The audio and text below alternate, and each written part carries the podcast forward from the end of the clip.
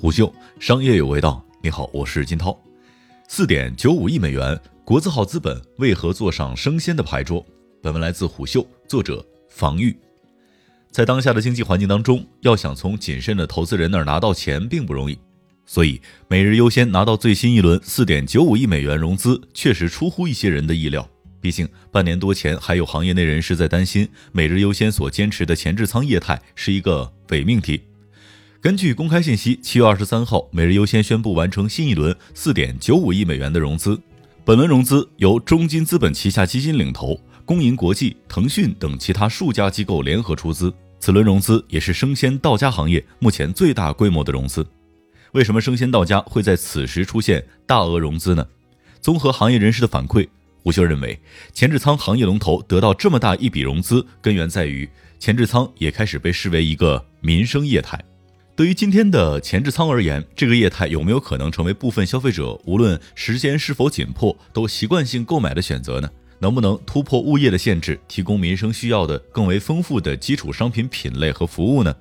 而从每日优先的情况来看，这两个问题都一定程度上找到了解决方案。这也是生鲜零售行业历史上最大融资之一发生的隐藏条件。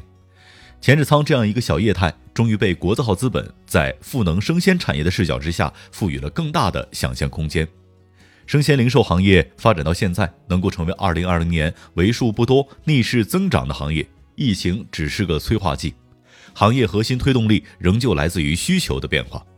其次，从过去一段时间生鲜零售行业的发展趋势来看，前置仓已经不是最时髦的模式，去年年底被热议的 mini 店显然是更新鲜的。第三，从投资人普遍关心的增长速度来看，像每日优先的点位规模增速也不是最快的。你并没有听到前置仓的数量最近增加了多少多少的新闻，不是因为模式新颖，也不是因为增速最快。生鲜零售也不是一个赢家通吃的游戏，即使是行业第一，也不会形成规模垄断。那么，投资人敢于在每日优先身上投这么多钱，究竟图个啥？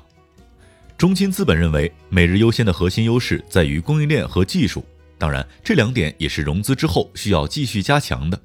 在今天的生鲜战场，像每日优先这样的企业，其实面对的是两场战争，一场是已知的战争，用户和规模都在其中。简单说，就是摸索到今天，前置仓模式可以说是用户确定、市场确定、对手确定。从选址、供应链到履约，每日优先从模式设计之初就增加了大数据驱动的维度。数据驱动不仅带来了决策的智能化，也带来了决策分析依据的精细化。第二，配送到家的模式，从用户下单到支付，从一开始就是一个完整的闭环，实现了商流和物流的统一。正因此，商品品类的扩容，用户钱包份额的增长，是比外在规模增长更为健康的内生性增长。当然。战争远未结束，这是一场未知的战争。每日优先还需要更多的时间、精力和财力的投入，把这场战争打完。这就是供应链和智能技术的新战争，也是隐藏在中后台看不见的战争。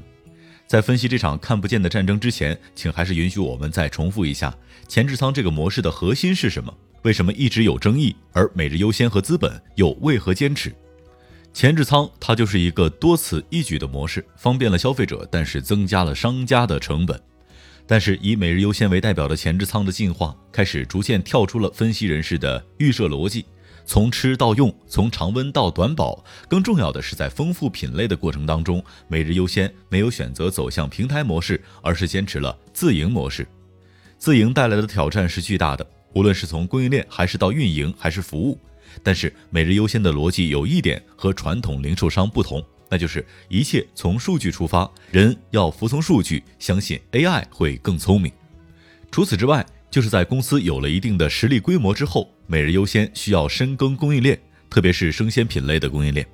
怎么才算深耕呢？在北京根本不需要依赖新发地进货，算一个标准。这意味着生鲜的核心品类的供应链是一条管道，从源头到仓不需要二道贩子。事实上，在融资前后，关于每日优先的盈利能力究竟如何，也有一些说法。每日优先表示，它在全国都能够实现健康的履单利润，也就是扣掉运营成本项，还能够实现盈利性增长。当然，在生鲜供应链的问题上，没有哪家公司敢说自己做的足够好了。每日优先可提升的空间还有很多。